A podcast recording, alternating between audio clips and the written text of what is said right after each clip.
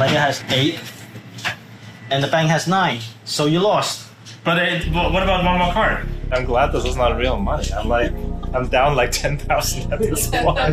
okay. Das ist mein Kollege Johannes Wiebus, der gerade richtig viel Geld verliert. Naja, okay, verloren hätte. Er ist in einer etwas seltsamen Situation. Er spielt mit einem ehemaligen Gangmitglied der Flying Dragons in einem illegalen Casino in New York um quasi imaginäre 10.000 Dollar und verliert sie.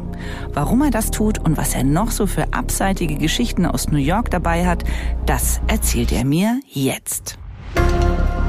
Mission Wissen weltweit. Reporter-Stories aus aller Welt. Eine Galileo-Produktion.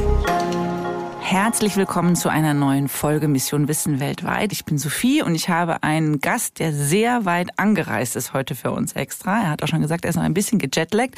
Herzlich willkommen, Johannes. Hi Sophie, schön, dass ich hier sein kann. Erzähl mal, wo kommst du gerade her? Ich bin eingeflogen aus meiner neuen Heimatstadt in Maine in den USA. Das ist so zwei Stunden nördlich von Boston, da wohne ich. Und mache ja für euch seit Jahren schon Filme aus den USA. Und jetzt bin ich eben hier, um den neuesten Film unter anderem mit zu vertonen und auch bei der Vertonung mit dabei zu sein. Das findet heute statt. Deswegen, deswegen bin ich jetzt heute bei ProSieben bei euch extra eingeflogen. Ja, sehr gut. Also falls du irgendwie äh, größere Müdigkeitserscheinungen Jetlag bedingt hast, sag Bescheid, dann machen wir eine kurze Pause. gut, also im Moment geht's mir noch gut, aber es ist natürlich auch immer noch schwierig mit dem Jetlag. Also ist, man gewöhnt sich nicht dran. Also es geht mir jetzt. Oder vielleicht wird es mit dem Alter sogar schlimmer, ich weiß es nicht. Aber ich bin gestern Morgen angekommen. Man fliegt ja immer über Nacht, logischerweise. Und es ist dann halt irgendwie mit der Zeitverschiebung doch so, dass man ein paar Tage einfach ungut schläft. Also ja, ein bisschen müde bin ich noch. Bevor wir jetzt zu sehr darauf eingehen, wie alt wir beide sind und Dinge schlimmer werden, reden wir lieber darüber, welche Geschichte du uns mitgebracht hast. Weil du bist ja aus dem, ne, du bist ja aus einem bestimmten Grund hier. Du hast, du warst in New York. Und du warst nicht einfach nur so in New York, sondern du hast ganz spezielle Geschichten in New York entdeckt. Magst du uns mal erzählen, was du da gemacht hast? Genau, also es waren zehn Tage in New York, die wir verbracht haben. Ich wohne ja, wie gesagt, nicht mehr dort. Ich habe mal dort gewohnt, aber inzwischen bin ich ein bisschen weiter hoch in der, die Küste gezogen. Aber bin natürlich weiterhin immer gerne in New York. Und wir haben eben versucht, so ein bisschen die Geheimnisse dieser Stadt rauszukitzeln, die man vielleicht noch nicht gehört hat. Über New York weiß man ja irgendwie immer schon sehr viel. Also ich glaube, äh, erstens waren schon viele Leute dort, auch viele Zuschauer bestimmt.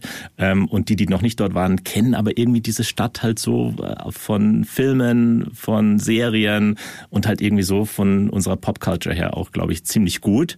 Deswegen war es schon eine Herausforderung, Geheimnisse zu finden, die man vielleicht so noch nicht gesehen hat und noch nicht miterlebt hat und die halt tatsächlich dann auch so für uns zu entdecken. Und das war so ein bisschen unsere Mission. Das habe ich tatsächlich auch gedacht. Also als ich den Titel so habe ich gedacht, so, oh Gott, New York kennt, also kennt man doch gefühlt jede Story.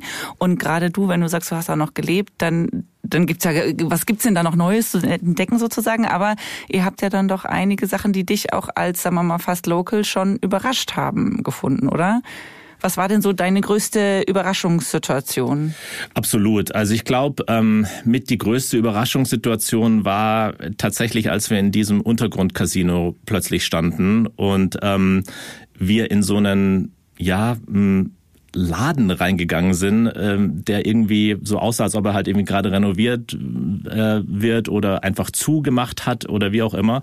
Und da haben uns da tatsächlich so ein paar alte ähm, ehemalige Gangmitglieder reingeschleust in so ein illegales Untergrundcasino, das aber ja eben nicht wirklich im Untergrund war, sondern auf einer ganz normalen Straße in New York.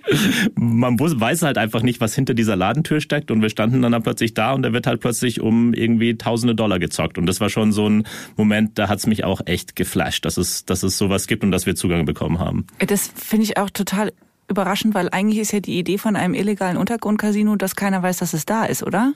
Ja, das weißt du aber auch tatsächlich nicht, weil es ist einfach, ähm, ja, wenn man schon mal in New York war, hm, hat man vielleicht auch schon mal diese Situation gehabt, dass man irgendwie an verschiedenen Läden vorbeigeht, die halt irgendwie gerade zu haben, ähm, ganz in einer ganz normalen Wohngegend, wo halt irgendwie da ist eine Bäckerei, da ist ein Café, da sind irgendwelche Klamottenläden oder Spielzeugläden oder was auch immer, dann ist, ist halt ein Laden, wo halt einfach gar nichts ist. Da ist halt eine, eine Fassade, die einfach blau ist und äh, die Fenster sind vielleicht ein bisschen eingedunkelt, aber irgendwie man merkt, da gehen Leute ein und aus und als ich noch in New York gewohnt habe, habe ich mich auch gefragt, was ist hier eigentlich gerade los? Wird da gerade umgebaut oder was, was passiert hier eigentlich gerade?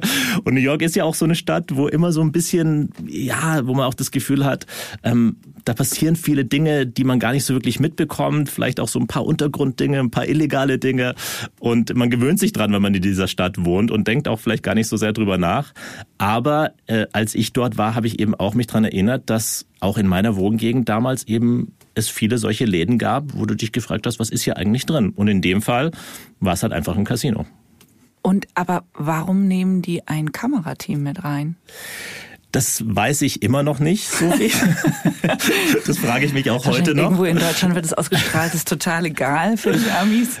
Und wir wussten auch wirklich nicht, ob das klappen wird. Wir ja. haben eben Zugang zu einem ehemaligen Gangster bekommen. Das hat auch lange gedauert, bis der uns vertraut hat. Also das waren viele okay, Vorgespräche. Da muss ich direkt eine Frage stellen. Wie kontaktiert man einen Gangster oder auch einen ehemaligen Gangster? Der hat Gott sei Dank inzwischen seinen eigenen YouTube-Kanal. Ah. Und äh, genau, und so haben wir ihn überhaupt gefunden. Und ähm, er hat aber auch trotzdem lange nicht geantwortet und als er uns dann geantwortet hat, hat es dann schon einige Gespräche gebraucht. Wir haben eine ähm, sehr gute Rechercheuse gehabt für diesen Film, die sich so dem ein bisschen angenähert hat und mit dem so ein bisschen ja Kontakt aufgenommen hat und eben Vertrauen geschaffen hat. Und als ich dann angefangen habe, mit ihm auch zu quatschen, da hat er uns schon so ein bisschen gekannt und dann waren es aber trotzdem noch einige Gespräche natürlich ähm, was wir denn eigentlich so sehen können aus seiner ehemaligen Welt, aus seiner ehemaligen Gangsterwelt in Chinatown. Ähm, weil das ist, der hat eben zu so einer Gang gehört, die man so allgemein als chinesische Mafia bezeichnet. Also das oh, ist ein, also auch jetzt nicht irgendwie so kleiner Taschendiebstahl. Nee, das waren schon, das, äh, das waren schon richtige Straßengangs, die in den 70er, 80er und 90er Jahren da ziemlich so dieses Viertel in der Hand hatten. Chinatown. Das ist inzwischen nicht mehr ganz so, da ist schon ziemlich aufgeräumt worden, glaube ich. Aber damals war das halt so. Da waren gab es so drei, vier Gangs, die eben auch ähm, Gangkriege miteinander hatten, äh, sehr viel Gewalt, sehr viel tote Leute auch, leider muss man sagen. Aber ähm, der war da so richtig involviert. Also alles von auch tatsächlich Diebstahl auf der Straße bis zu Erpressung, ähm, bis zu eben solche illegalen Casinos zu leiten und zu beschützen. Das hat er alles damals gemacht. Und in den Gespräch mit ihm kam dann halt so langsam raus, dass es manche dieser Casinos tatsächlich immer noch gibt. Und da sind wir natürlich so ein bisschen drauf angesprungen und haben dann gesagt, hey, die gibt's noch. Gibt's irgendeine Chance, dass wir da reinkommen? Und dann hieß es natürlich erstmal nein, auf gar keinen Fall. Da ist noch kein Weißer reingekommen in diese Casinos je. Das, mhm, da muss mhm. man, da muss man also wirklich chinesisch-amerikanisch sein ähm, und die Leute kennen und es wird auf keinen Fall funktionieren. Aber dann hat er halt doch angefangen, offensichtlich ein bisschen rumzufragen und irgendwann hieß es dann, ja, ich versuche euch mitzunehmen, schauen wir halt mal, was passiert. Und das war dann schon halt sowas, wo wir gesagt haben, okay, dann probieren wir es halt einfach mal. Aber du sagst, ähm, das scheint ja irgendwie ein spannender Typ gewesen zu sein, den ihr da getroffen habt. Aber du sagst, er ist heute kein Gangster mehr? Genau, der hat eine ziemlich krasse Geschichte. Ähm, der ist mit 16 tatsächlich ähm, eben rekrutiert worden in, in eine dieser Straßengangs in, in Chinatown. Das war dann so Anfang der 80er Jahre. Hat es dann so zehn Jahre lang mitgemacht und ist dann aber ausgestiegen, als plötzlich die New Yorker Polizei eben viele Verhaftungen gemacht hat. Und ah, da ist okay. es ihm dann zu viel geworden oder zu heiß geworden. Und interessanterweise ist er dann selber Polizist geworden. In the beginning, as a teenager, you know, we did a lot of street robberies. Uh, we did extortion, uh, but eventually, you know, we outgrew that. Know, once we uh, turned into our late teens, and then that's when we started, you know, dealing with other things like home invasions and uh, commercial robberies, also extortion, running our own gambling uh, operations, protecting the gambling houses. Also er erzählt ja auch so ein bisschen, was du schon gesagt hattest, ne, dass er eigentlich als Teenager, als, als Kid eigentlich da eingestiegen ist und dann es sich so weiterentwickelt hat. Ne? Ist es denn so, also in welcher Situation sind die Kids denn damals groß geworden in dem Viertel? Also kannst, weißt du dazu was? Ja, also das, was er uns halt erzählt hat. Also inzwischen ist, ist es, glaube ich, tatsächlich auch ein bisschen anders, aber es ist natürlich immer noch ein Migrationsviertel. Also es kommen weiterhin jedes Jahr tausende Einwanderer aus China an in New York. Es ist ja so die größte Enklave außerhalb von Chinas. Also 600.000 chinesischstämmige mhm. Amerikaner leben in New York. Und ähm, damals war das halt alles so ein bisschen extremer, glaube ich. Also erstens war die Armut extremer in dem Viertel, ähm, irgendwie so der Rückhalt. Ich glaube, man ist dort angekommen und ist halt einfach, muss halt einfach so schauen, wie man sein Geld verdient. Und er hat uns halt erzählt, die, die sind, ähm, die haben damals zu elf in so einer kleinen Wohnung gewohnt. Also seine Eltern ähm, und ich glaube sechs oder sieben Kinder und noch ein paar andere Verwandte mhm. ähm, in einer Zweizimmerwohnung ne? in, in Chinatown. Und ähm, es war krass heiß im Sommer. Es hat gestunken wie blöde, weil der Müll sich überall aufgestaut hat. Ähm, es gab letztendlich nichts zu tun für die Kids, also gerade in den Sommerferien, wenn sie nicht in der Schule waren. Die Eltern haben den ganzen Tag nur gearbeitet, um halt irgendwie die Kohle reinzubringen. Und ähm, dann gab es halt dort direkt bei ihm am Straßenblock halt eine Gang das wusste jeder, dass es die gibt. Ähm, und irgendwie haben die halt es geschafft, ihn zu rekrutieren, wie so viele andere halt auch. Der war 16 und hat halt gesagt, ja, ich habe, ich wohne hier zu elf in dieser kleinen Wohnung, ich will da irgendwann mal raus. Ja, aber ich, ich sehe keinen, ich sehe keinen, keinen Ausweg, weil ich will nicht das machen, was meine Eltern machen, den ganzen Tag für sehr wenig Geld äh, zu schuften. Um dann ja wieder zu elf in einer kleinen Wohnung zu Genau, hocken. Mhm. genau. Und das ist halt dann so eine Art ja, Auswegsmöglichkeit für ihn gewesen. Plötzlich hat er halt einfach super viel Geld auch, auch, auch verdient, dann schon im, im jungen Alter. Also da, das ist dann so wirklich wie Tag und Nacht. Also du hast gar nichts und dann trittst du dieser Gang bei und fängst natürlich an, Verbrechen zu begehen, aber äh, hast dann eben plötzlich einfach Kohle. Hast Kohle und hast wahrscheinlich auch einen gewissen sozialen Status auf einmal in deinem Viertel. Ne? Es ist so, es ist so gefühlt der, so, die Geschichte hört man, hört man ja ganz oft ne? in solchen Vierteln, dass das dann die, die, der einfachste Weg ist, ähm, sich was aus sich zu machen, um dann irgendwann festzustellen, man hat irgendwie doch nicht so viel aus sich gemacht. Ähm, weil du ja auch sagst, dann gab es irgendwie harte Razzien der Polizei. Also die sind dann irgendwann gegen die chinesische Mafia gezielt vorgegangen. Genau, also eine Zeit lang war es offenbar so, dass sie komplett ignoriert wurden. Also das äh, war auch so der Refrain von, von ihm und auch den anderen ehemaligen Gangmitgliedern, die wir an dem Tag auch kennengelernt haben, ähm, dass damals in den 70er Jahren die Polizei das überhaupt nicht interessiert hat, was in Chinatown los ist. Also die, ähm, die haben dieses Viertel mehr oder weniger in Ruhe gelassen, weil es andere Brennpunkte in New York gab, die die NYPD damals mehr interessiert hat. Aber irgendwann war das dann vorbei und ähm, es gab Razzien und diese Gangmitglieder wurden teilweise verhaftet und auch sind auch jahrelang im Gefängnis gelandet unter anderem Leute, mit denen er eben viel zu tun hatte, die in seiner Gang auch waren und dann eher irgendwann ist es ihm eben absolut zu heiß geworden und er wusste, er musste irgendwie raus. Aber wie wird man denn dann Polizist? Das ist auch, also da hätte man, glaube ich, einen, einen, eigenen Film drüber machen können, über seine Geschichte. Ähm, der hat uns das eher so ein bisschen beiläufig erzählt, wie das, wie das zustande gekommen ist. Aber im Prinzip ähm, hat er sich dann halt einfach bei der NYPD beworben, weil er irgendwie dachte, okay, ähm, er kennt sich aus in Chinatown. Es gibt nicht viele Polizisten, die aus diesem Milieu kommen und die wirklich wissen, wie dieses Viertel funktioniert. Mhm. Und er hatte natürlich auch schlechte Erfahrungen mit der Polizei gemacht und hatte dann irgendwie so die Vorstellung, das kann er so ein bisschen ändern aber musste dann natürlich trotzdem durch diesen Bewerbungsprozess bei der NYPD und ähm, durfte denen aber nicht sagen, dass er Gangmitglied ist, sonst wäre er natürlich nicht genommen worden. Ja, ähm, also das war damals eben so, dass er einfach gelogen hat und das nicht erzählt hat und ja, sich einfach beworben hat. Und damals gab es offensichtlich den Bedarf an vielen neuen Polizisten und er ist dann einfach so durchgerutscht. Aber das heißt, er war tatsächlich bis dahin auch nicht in dem Sinne der Polizei auf, tatsächlich nicht aufgefallen.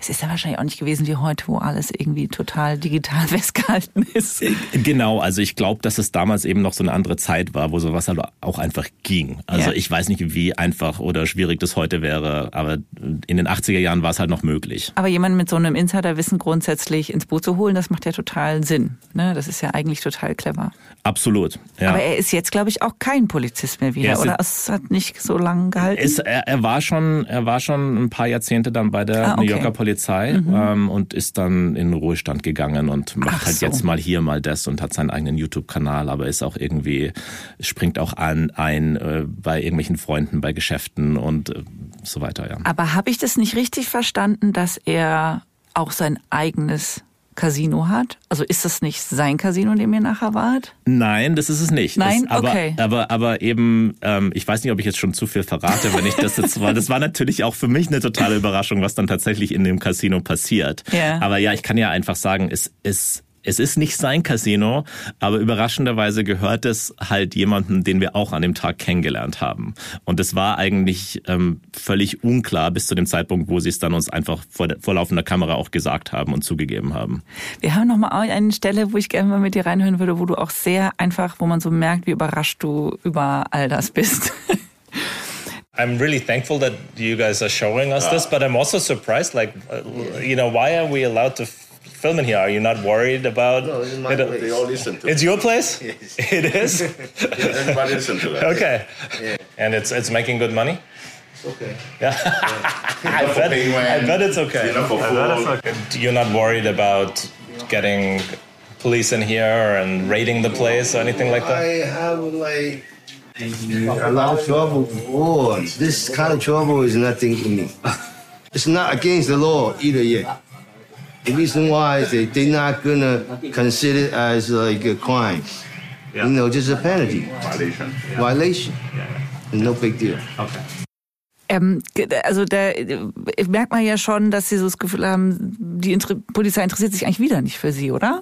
Ja, also das ist tatsächlich so, dass sie offensichtlich mehr oder weniger in Ruhe gelassen werden. Und der Typ sagt halt, ähm, er hat schon so viel Mist in seinem Leben gebaut. Dieses Casino zu leiten, das ist noch das Wenigste. Das ist sein kleinstes Problem. Das ist sein kleinstes Problem, genau.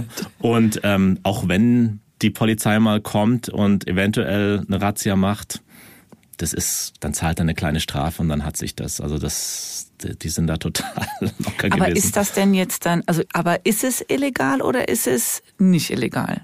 Ist absolut illegal. Ah, okay. Also dann hat er vielleicht einfach eine sehr entspannte Einstellung zu all dem. wir als ehemaliges Gangmitglied, also ich glaube, die Einstellung ist tatsächlich genauso, wie er es uns gesagt hat. Es ist so, was soll mir schon Großes passieren? Ich habe so viel viel krassere Sachen in meinem Leben schon gemacht und ähm, der war auch mal im Knast und so weiter natürlich. Ähm, ja, das, das nehme ich jetzt ziemlich locker. Es ist illegal, aber die Polizei lässt uns mehr oder weniger in Ruhe. Aber ja, Glücksspiel in New York ist komplett illegal. Okay, okay. Dieses ganze illegale Thema, das hatte ich so das Gefühl, das zieht sich so ein bisschen durch durch eure Stories, weil ihr wart auch, also wenn ich das richtig verstanden habe, äh, wart ihr auch illegal in einer Ruine, glaube ich. Kann das sein? Was, was steckt da dahinter? Genau, wir waren auf so einer Insel ähm, vor den Toren Manhattans, die man eigentlich gar nicht betreten darf. Und da waren tatsächlich einige krasse Ruinen auf dieser Insel. Wieso darf man die nicht betreten? Weil ähm, diese Ruinen einsturzgefährdet sind, weil diese Insel der Stadt New York gehört und da eigentlich halt niemand zugelassen ist. Einfach eine Auflage von der Stadt. Ja. Ah, okay, aber ähm, habt, also offensichtlich seid ihr ja hin. Man, man, man kommt hin, aber halt die einzige Möglichkeit hinzukommen ist tatsächlich mit dem Kajak dorthin zu paddeln. Ah, okay, also es ist schon, man muss etwas mehr, man muss es wollen. Man, man muss es wollen, man muss wissen, man muss, man muss wissen, wo man überhaupt anlegen kann Ja. und wie man da überhaupt hinkommt. Man muss die Strömungen kennen. Ähm, es ist nicht ganz ohne, durch die Buchten von New York zu paddeln mit einem Kajak. Da ist es Schiffsverkehr, da sind große Frachterschiffe, die dort fahren ähm, und es sind unheimliche Strömungen. Also wir haben Gott sei Dank einen Experten gehabt, der uns da mit hingenommen hat. Ach krass, und du bist da auch mit dem Kajak hingefahren? Ich und meine Kamerafrau, wir sind mit dem Kajak hinter Joe hinterher gepaddelt. Etwas, etwas nervös, äh, aber er hat eben das dann so getimt gehabt. Man muss es wirklich mit den Gezeiten timen. Man muss mit der Flut dahin fahren und mit der Ebbe wieder zurück. Ähm, Und wenn man, wenn man diesen, diesen, man hat zwei Stunden Zeit im Prinzip und, und außerhalb dieser Zeiten wäre es völlig unmöglich.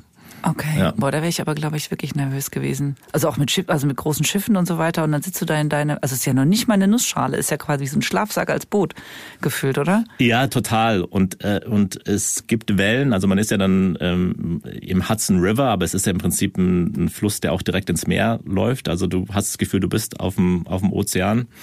Und ähm, ja, es, es ist nicht ganz ohne gewesen, muss ich auch sagen. Aber was macht man nicht alles für einen Galileo Explorer? ja, sorry. aber es heißt, ihr seid heil hin und auch wir sehen, du sitzt ja so heil auch wieder zurück. Wer ist Joe? Joe Tobin ist eben auch, wir haben einfach so viele coole, echte New Yorker kennengelernt Ja. in diesem Film. Deswegen habe ich es, glaube ich, auch sehr genossen. Ähm, aber es ist auch wieder genauso wie die, die wir jetzt gerade schon gehört haben, echt so ein, so ein New Yorker Urgestein, ist in Brooklyn aufgewachsen ähm, und ähm, hat jahrelang auch teilweise bei der Hafenbehörde gearbeitet und kennt deswegen eben die Gewässer rund um New York einfach unheimlich gut. Ah, okay. Und ähm, ist inzwischen auch im Ruhestand und ähm, macht so nebenbei als Hobby und als kleinen Nebenjob eben ist er Kajakführer für, für Touris. Ach, also, das kann man buchen. Das genau. kann man auch kommerziell quasi, jeder Touri kann mit ihm. Nicht das, was wir gemacht haben. Das Nee, kann niemand okay. buchen. Nee, um Gottes Willen. Also das hat er wirklich nur für uns gemacht. Du kannst ähm, bei ihm buchen, zur Freiheitsstatue zu paddeln. Ah, okay. Weil da darf man ganz legal einfach sozusagen um die Freiheitsstatue rumfahren mit dem Kajak. Das ist sozusagen seine Tour, die du ganz normal als Touri buchen kannst.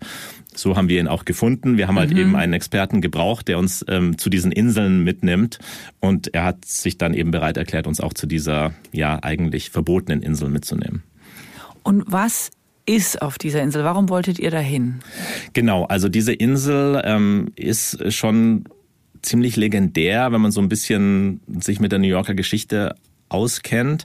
Ähm, North Brother Island heißt die und ähm, da ähm, war im 19. Jahrhundert eben ein riesiges Quarantänekrankenhaus, in das viele Patienten verlagert wurden, die halt super ansteckende Krankheiten hatten, wie damals zum Beispiel Tuberkulose.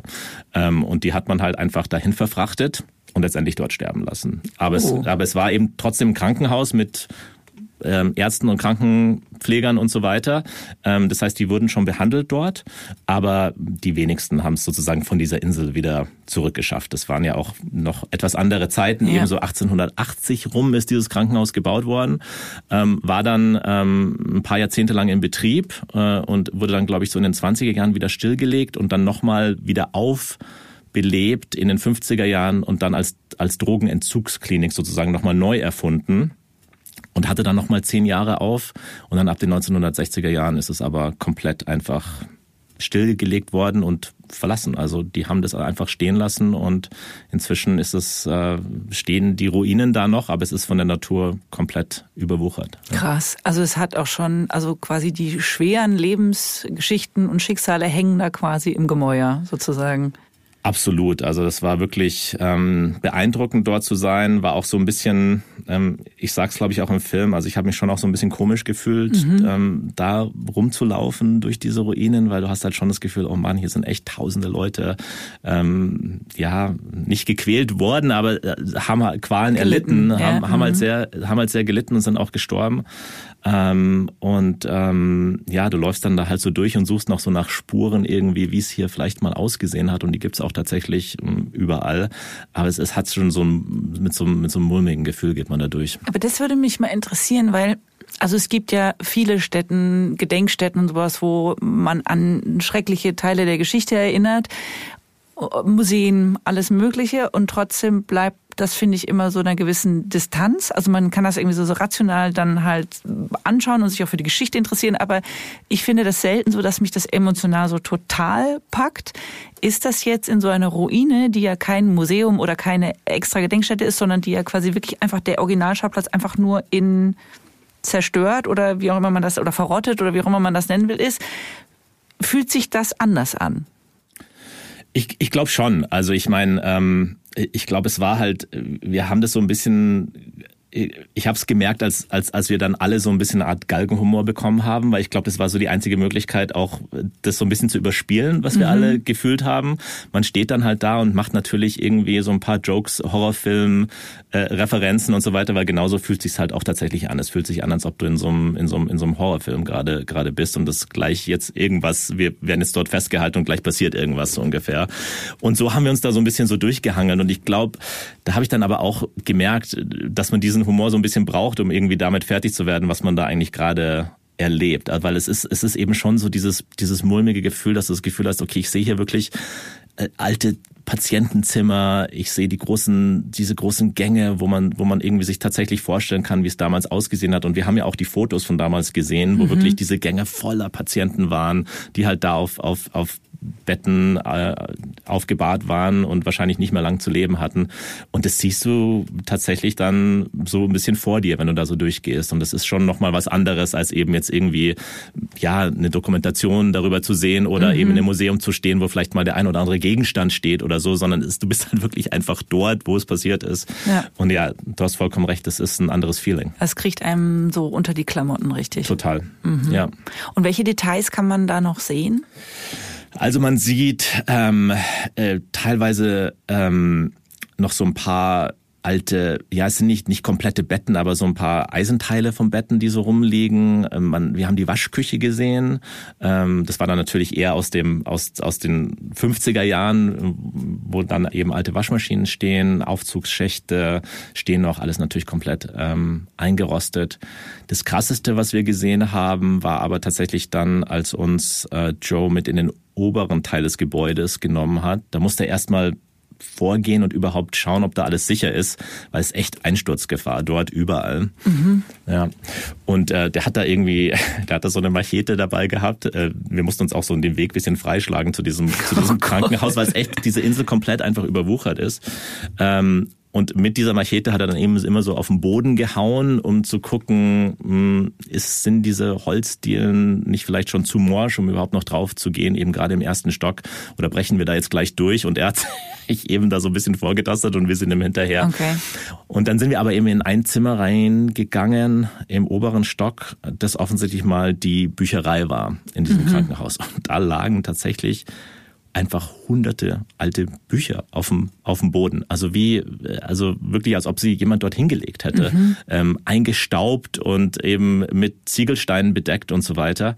Aber die liegen da einfach noch und es waren ja Bücher aus den 30er, 40er, 50er Jahren, die halt dort ähm, damals für die Leute, die dort waren, sowohl wahrscheinlich die Patienten als auch die Krankenpfleger, halt einfach da waren. Und da, wenn man die dann so aufhebt, und sich denkt, okay, das Buch hat jetzt erstens 60 Jahre lang niemand mehr in der Hand gehabt und zweitens hat es vielleicht tatsächlich jemand mal gelesen damals, der hier entweder gelebt hat oder eben in dem Krankenhaus als Patient war.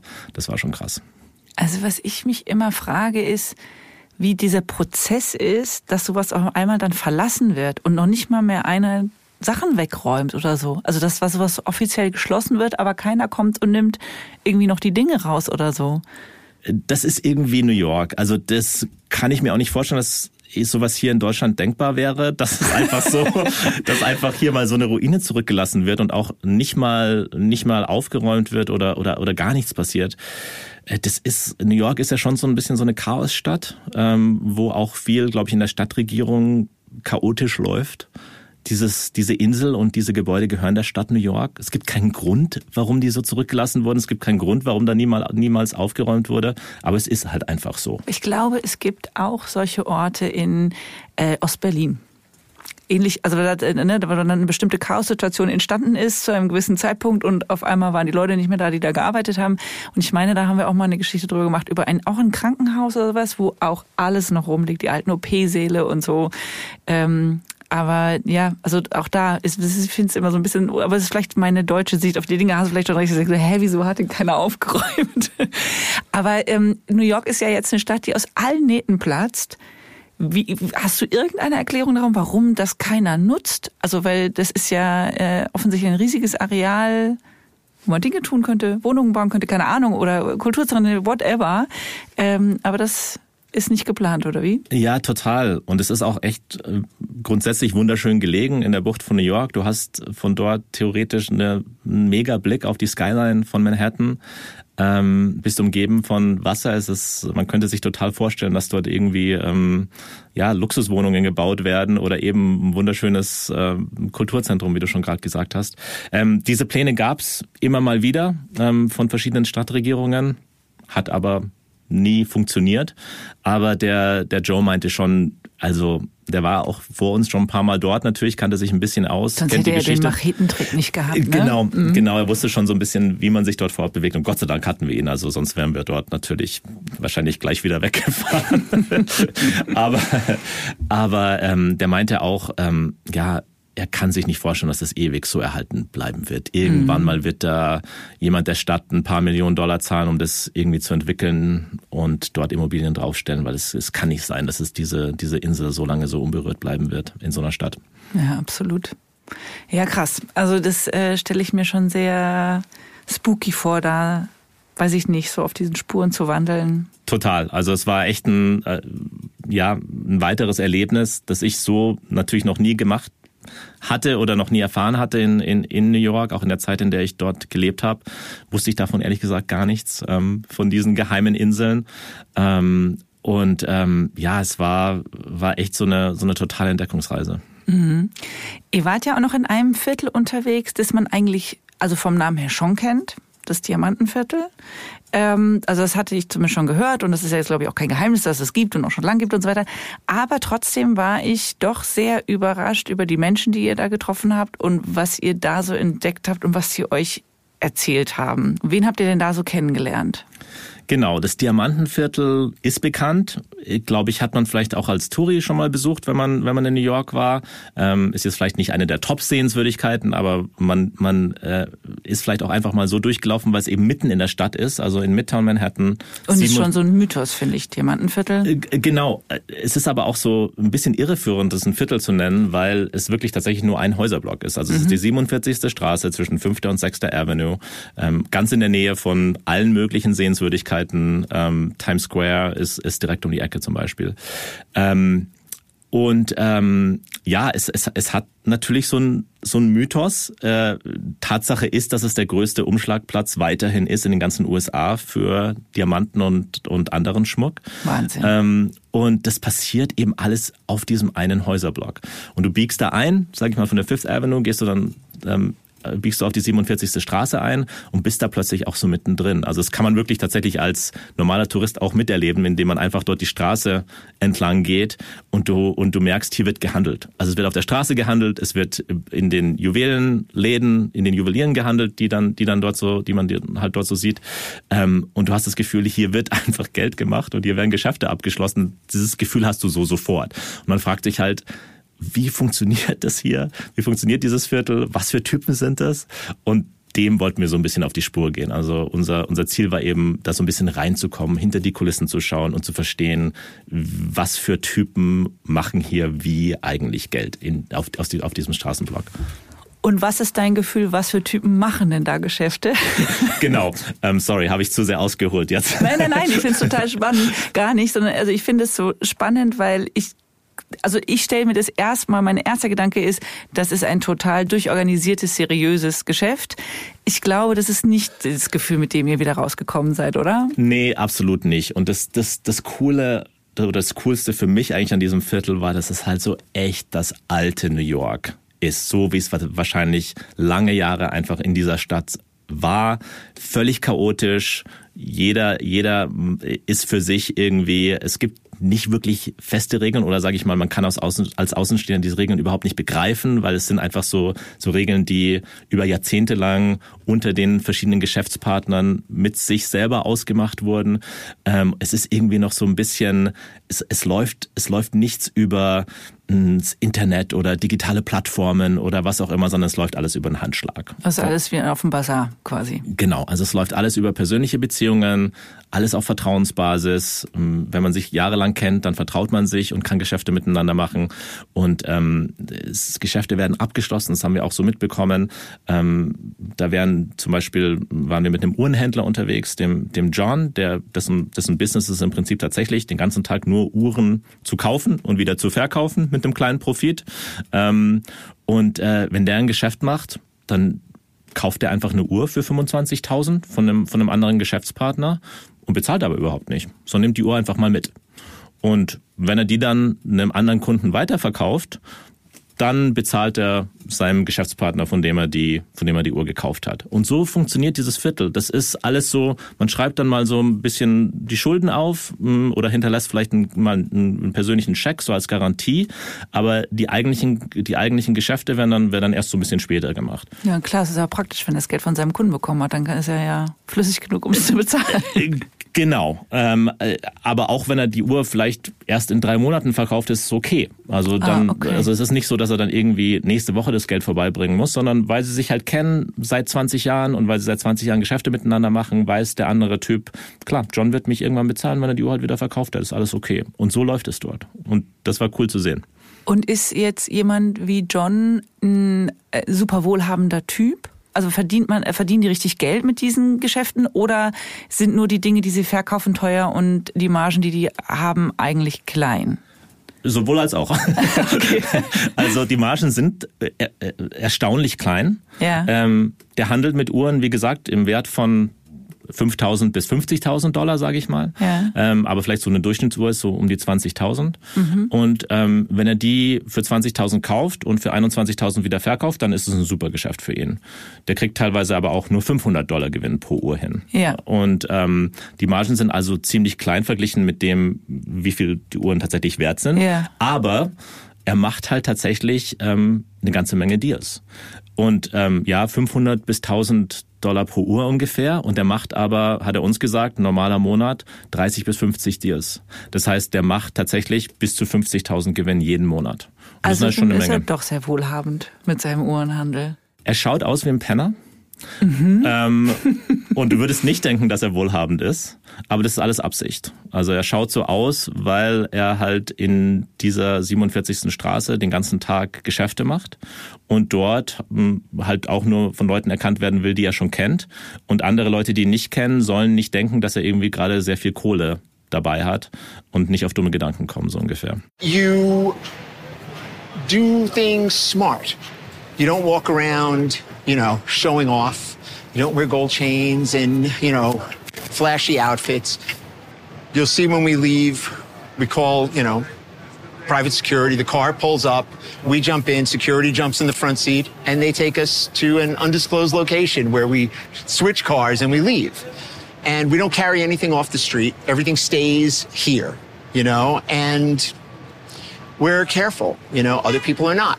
You know, and you hear about guys getting robbed all the time. Home invasions, things like that. Ah Ja, krass. Also ehrlicherweise habe ich das auch, also meine Vorstellung, ne, dass, dass ja ähm, auch Überfälle und sowas ein Riesenthema in New York sind. Aber da hat er seine Methoden, um dem, um sich zu schützen. Genau, also ich war auch echt total überrascht davon, muss ich sagen. Er hat ähm, privaten Bodyguard eingestellt, ähm, der den ganzen Tag bei ihm mit dabei ist. Man muss dazu sagen, er ist nicht jeden Tag in dem Diamantenviertel unterwegs. Er kommt ungefähr ein bis zweimal die Woche und erledigt dann halt so seine Geschäfte. Den Rest kann er schon auch dann per Telefon machen von, von zu Hause aus. Aber wenn er dort unterwegs ist, hat er einen Bodyguard, ähm, den er selber einstellt. Ähm, und ähm, ja, wie er gerade beschrieben hat, hat er halt auch so eine Methode, dorthin zu kommen und von dort wieder wegzufahren. Nämlich tatsächlich mit privater Security auch, die ihn dann erstmal zu einer, eben wie er sagt, ähm, zu einem unbekannten Ort bringen, wo er sein Auto geparkt hat und dort sicherstellen, dass ihm niemand gefolgt ist. Weil er meinte, auf der Straße ausgeraubt zu werden, ist gar nicht so wahrscheinlich, weil dort natürlich auch überall Polizisten sind auf diesem Viertel und private Sicherheitsleute. Also dort ein Verbrechen zu begehen wäre eher nicht realistisch. Aber was tatsächlich passiert, laut John, ist, dass halt Leute, dass Leuten nachgefahren wird. Also sozusagen jemand, der ausschaut, als ob er gerade irgendwie sehr viel Schmuck oder Geld in der Tasche hat, ähm, der wird dann verfolgt und dann daheim ausgeraubt. Und das passiert oft. Ja. Ähm, ihr habt ja auch Leute getroffen, die jetzt mit ihrem, sagen wir mal, mit ihrem Reichtum aus diesem Geschäft nicht gerade hinterm Berg halten. Genau, wir haben das genaue Gegen, den genauen Gegenpart von John getroffen. John, der eher so undercover unterwegs ist und überhaupt nicht erkannt werden will. Und dann gibt's halt einen anderen Typen, mit dem wir gedreht haben, der heißt Max. Dem gehört dort ein Juwelenladen und der ist so richtig einfach laut, wie man, wie man, glaube ich, im Amerikanischen sagt oder bei uns vielleicht auch. Also der hat fette Goldketten an, der ist den ganzen Tag auf Social Media unterwegs und dem ist es völlig egal, ähm, was die Leute von ihm halten. Der will zeigen, dass er, dass er Kohle hat und dass er gerne Schmuck trägt. Und ähm, ja, war auch auf jeden Fall ein sehr interessanter Typ. Der so, der repräsentiert, repräsentiert so ein bisschen die neue Generation dieses, dieses, dieses Diamantenviertels, während John eher so oldschool ist, ist er so die nächste Generation, die mit Social Media groß geworden ist. in the 90s, they had a window and they expected people to walk past their window and buy something. And when that started to change, they didn't want to change because they're primitive. You know, that game has been going on for thousands of years and they thought it was going to go on for thousands of years more, but it's not. Now it's Google, it's reviews, it's things like that. And, you know, it's social media. And if you don't adapt to that, well, you know, I don't know what to tell you. I guess it's dying. But not for you. Not for me. for me, it's just getting started. Okay, Max klingt extrem selbstbewusst in dem, was er da tut.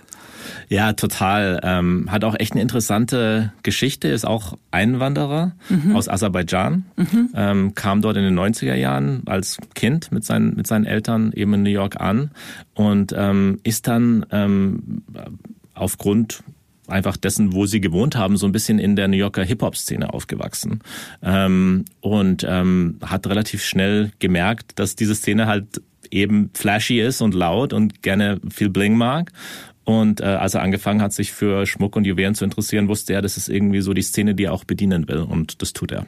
Okay, also das heißt, er hat nicht so die klassischen, äh, eleganten Schmuckstücke, sondern eher so die fetten, glitzernden, bling-bling. Ich zeig, was ich hab. Absolut. Je, je, je dicker, desto besser. Ah, okay. Aber ähm, wie, also ist es, was hast du da so ein Gefühl? Hast du das Gefühl, bei dem geht alles mit rechten Dingen zu? Ist das jetzt quasi so ein super modernes Unternehmen, wie ich es mir jetzt so vorgestellt habe? Oder ist es auch eher so unterm Tisch noch die Hälfte des Geschäfts gemacht?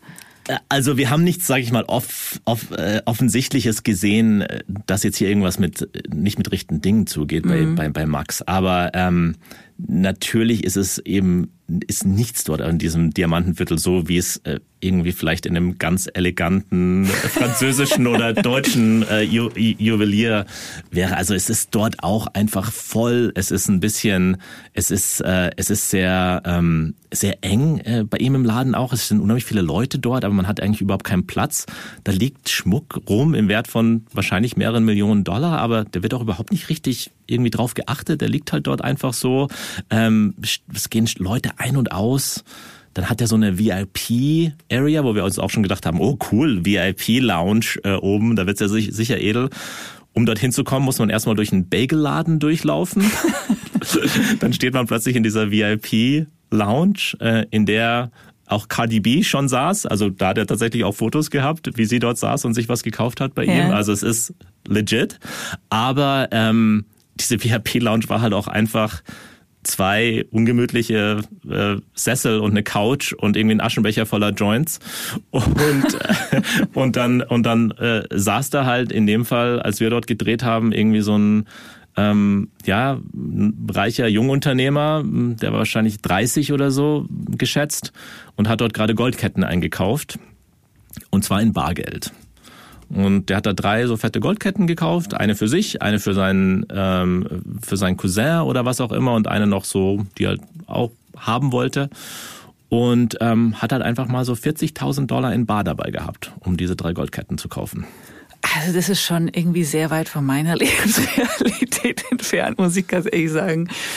Äh, ihr habt, glaube ich, auch in seine Produktionsstätte reingeschaut, oder? Da wart ihr, glaube ich, auch so ein bisschen überrascht. Kann es sein? Genau, es ist, äh, äh, also in, in dem Fall waren wir dann nicht mehr überrascht, muss ich sagen, weil okay. dann wussten wir schon so ein bisschen, mhm. okay, so funktioniert es und so wird es dort wahrscheinlich ausschauen, wie in den, wie in den Läden auch und wie auf der Straße auch, nämlich ähm, etwas verhaut und schmuddelig. Mhm. Und genauso sah auch die Produktionsstätte aus. Ähm, der Max macht, jetzt nochmal, um das auch nochmal so zu verdeutlichen, ähm, sagt er uns, drei Millionen Dollar Umsatz jeden Monat, was ja schon eine Menge ist, mhm. also als Alleinunternehmer. Mhm.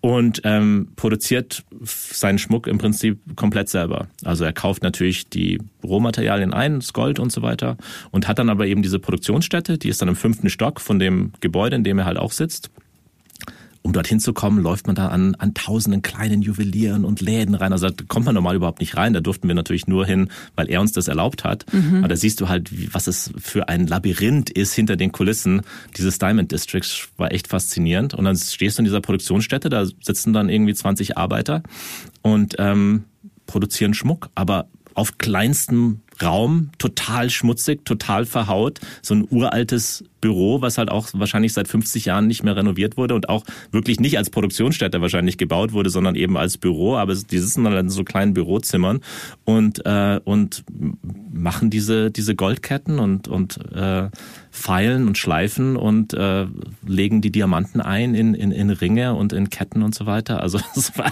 echt, war echt krass. Also das Gegenteil, so wie man sich vorstellen würde, wie sowas funktioniert. Und dann kommen, ja, dann äh, der Typ, der uns das gezeigt hat, nimmt sich dann halt einfach irgendwie so eine Kette und sagt, ja, die ist halt auch hier 40.000 wert. Ja, haben wir gerade fertig gemacht. Der, der Typ, der das, der das Gold poliert, hat gerade irgendwie ähm, jeden Tag poliert der Gold im Wert von einer Million Dollar. It's crazy to me that there's like twenty thousand dollar jewelry, fifty thousand over there, and, and you guys are doing this in these like back offices. Yep, that's uh, a lot of people are usually like surprised about that. I mean, 20, 50 is even like a smaller number for the amount of jewelry and value that's in here. Eric's probably going through a million bucks a day in jewelry.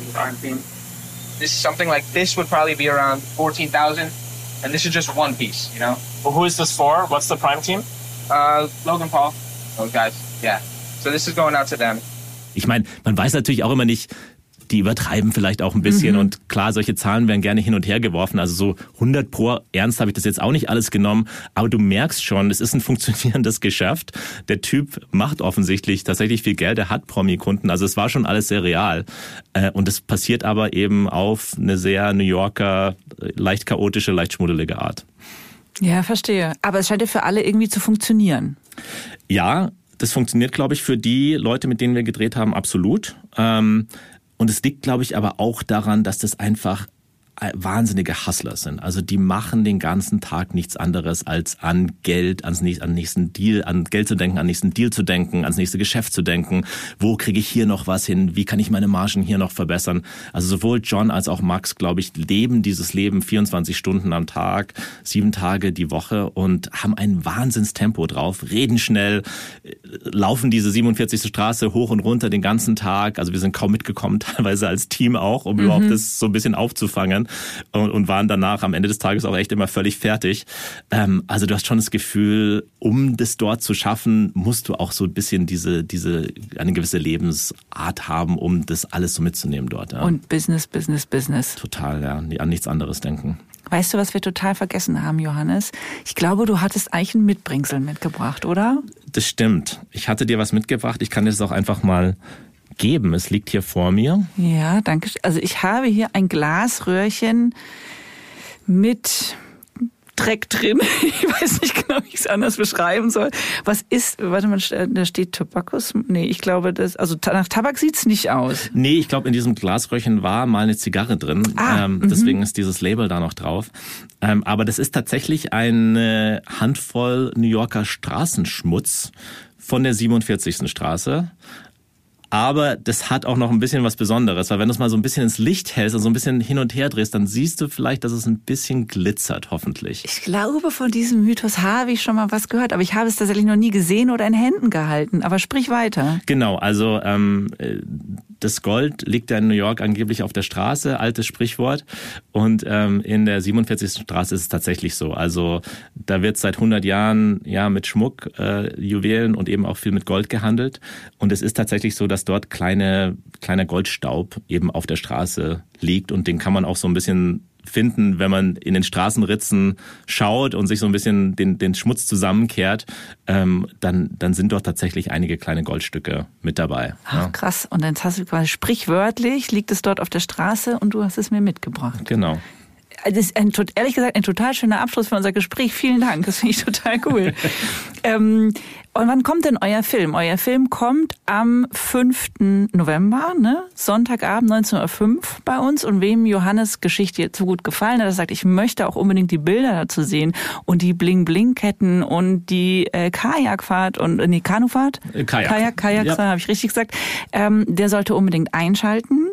Johannes, ich freue mich total, dass du den weiten Weg zu uns gemacht hast. Vielen, vielen, vielen Dank. Ich hoffe, du kannst jetzt da hast noch die Chance, deinen Jetlag ein bisschen äh, auszukurieren quasi. Und wir hören uns demnächst wieder mit einer neuen Geschichte. Vielen Dank, Sophie. Hat mich total gefreut. Danke dir. Tschüss. Ciao. Und nächste Woche ist Eva wieder an meiner Stelle hier. Sie trifft Haro Füllgrabe, der in den Kongo gereist ist, um dort unter vollem körperlichen Einsatz Kasiterit abzubauen. Ich hatte ehrlicherweise gar keine Ahnung, was das ist, worum es sich dabei also genau handelt und was wir Menschen alles veranstalten, um da dran zu kommen, das erfahrt ihr hier nächsten Mittwoch. Hört unbedingt rein und abonniert am besten gleich diesen Podcast, damit ihr auf keinen Fall irgendetwas verpasst. Ich wünsche euch eine wunderschöne Woche. Bis demnächst.